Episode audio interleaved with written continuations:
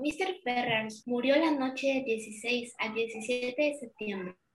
Me enviaron a buscar a las 8 de la mañana del viernes 17. Mi presencia no sirvió de nada. Hacía horas que había muerto. Y regresé a mi casa unos minutos después de las 9. Entré y me entretuve adrede en el vestíbulo, colgando mi sombrero y el abrigo ligero que me había puesto como precaución por el fresco de las primeras horas de un día otoñal. En honor a la verdad, diré que estaba muy inquieto y preocupado. No voy a pretender que preví entonces los acontecimientos de la semana siguiente, pero mi instinto me avisaba de la proximidad de tiempos llenos de sobresaltos y sinsabores.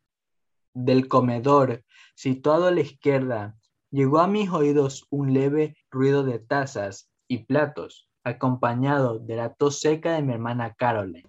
¿Eres tú, James? Preguntó. Pregunta vana. ¿Quién iba a ser? Para ser franco, mi hermana Caroline era precisamente la que motivaba mi demora. El lema de la familia Mangosta, según Rudyard Kipling, es ve y entérate. Si Caroline necesitase algún día un escudo nobiliario, le sugeriría la idea de representar en él una mangosta rampante. Además, podía suprimir la primera parte del lema. Caroline lo descubre todo permaneciendo tranquilamente sentada en casa. No sé cómo se las apaña, pero así es. Sospecho que las criadas y los proveedores constituyen su propio servicio de información. Cuando sale, no es con el fin de ir en busca de noticias, sino de divulgarlas. En este terreno también se muestra asombrosamente experta. Esta última característica suya era la que me hacía vacilar. Fuese lo que fuese lo que yo contara a Caroline sobre la muerte de Miss Ferras, lo sabría todo el mundo en el pueblo al cabo de hora y media. Mi profesión exige discreción y, en consecuencia, acostumbro a esconderle a mi hermana cuantas noticias puedo.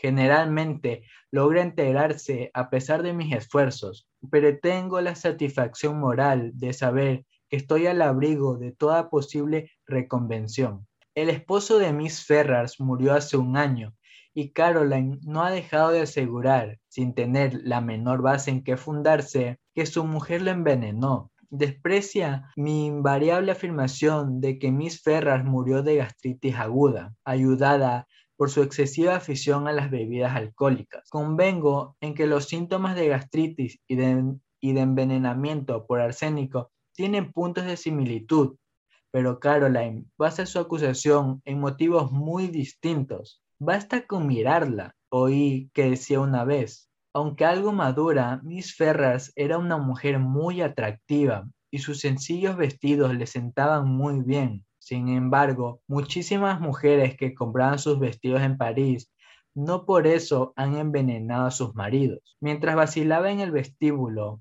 pensando vagamente en todas esas cosas, la voz de Caroline sonó de nuevo, algo más aguda. ¿Qué demonios haces ahí, James? ¿Por qué no vienes a desayunar?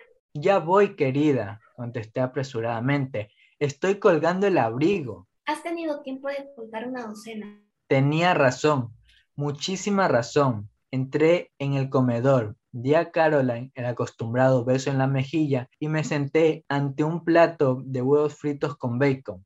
El bacon estaba frío. Te he llamado muy temprano, observó Caroline. Sí, de King's Paddock, Mr. Ferras. Lo sé. ¿Cómo lo sabes? Annie me lo ha dicho. Annie es la doncella, buena chica, pero una charlatana incorregible. Hubo una pausa. Continué comiendo los huevos con bacon. La nariz de mi hermana, que es larga y delgada, se estremecía levemente por la punta, como ocurre siempre que algo le interesa o excita. ¿Y bien? Mal asunto, nada que hacer.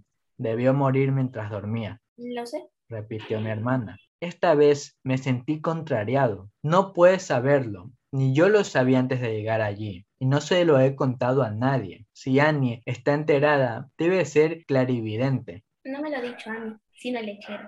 Te lo ha explicado la cocinera de los Ferrars. Ya he dicho antes que no es preciso que Caroline salga a recoger información. Permanece sentada en casa y las noticias vienen a ella. ¿De qué ha muerto? ¿De un ataque cardíaco? ¿Acaso no te lo ha contado el lechero? Repliqué sarcásticamente. Los sarcasmos le resbalan a Caroline. Se los toma en serio y contesta como sí a tal cosas. No lo sabía. Como tarde o temprano, Caroline acabaría por enterarse, tanto daba que se lo dijera. Ha muerto por haber ingerido una dosis excesiva de veronal. Lo tomaba últimamente para combatir el insomnio. Debió de pasarse con la dosis. ¡Qué tontería! Dijo Caroline de inmediato. Lo hizo adrede. A mí no me engaña. Cuando se tiene un pensamiento secreto, resulta extraño admitir que no se quiere confesar. El hecho de que otra persona la exprese nos impulsa a negarlo con toda vehemencia. Ya vuelves a las andanzas, dices cualquier cosa sin ton ni son. ¿Por qué había de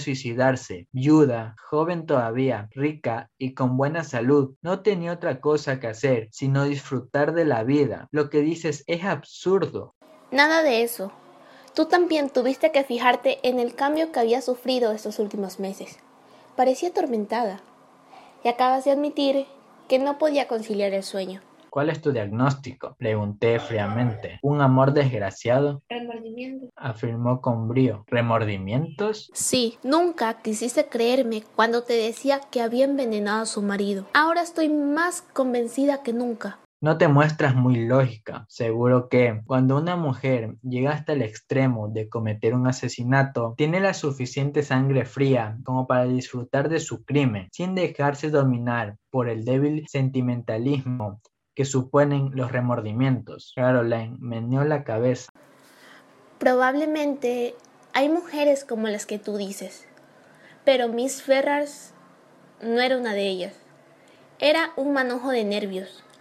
Un impulso imposible de dominar la llevó a desembarazarse de su marido, porque era de esas personas incapaces de soportar el más mínimo sufrimiento. Y no cabe duda de que la esposa de un hombre como Ashley Ferrars debió de sufrir mucho. Asentí. Desde entonces viví acosada por el recuerdo de lo que hizo. Me compadezco de ella aunque no quiera. Creo que Caroline no sintió nunca compasión por Mr. Ferrars mientras vivía, pero ahora que se había ido, quizás allí donde no se llevan vestidos de París, estaba dispuesta a permitirse las suaves emociones de la piedad y de la comprensión. Le dije con firmeza que su teoría era una solemne tontería. Me mostré muy firme, aunque en mi fuero interno estaba de acuerdo en buena parte con lo que ella había dicho, pero no podía admitir que Caroline hubiera llegado a la verdad por el sencillo método de adivinarla. No iba a alentarla, recorrería el pueblo divulgando sus opiniones y todos pensarían que lo basándose en datos médicos que yo le había proporcionado. La vida es agotadora, Tonterías. dijo Caroline en respuesta a mis críticas. Ya verás, apuesto 10 contra 1 a que ha dejado una carta confesándolo todo. No dejó ninguna carta, recalqué tajante sin tenerlo muy claro con las consecuencias de admitirlo, Ah,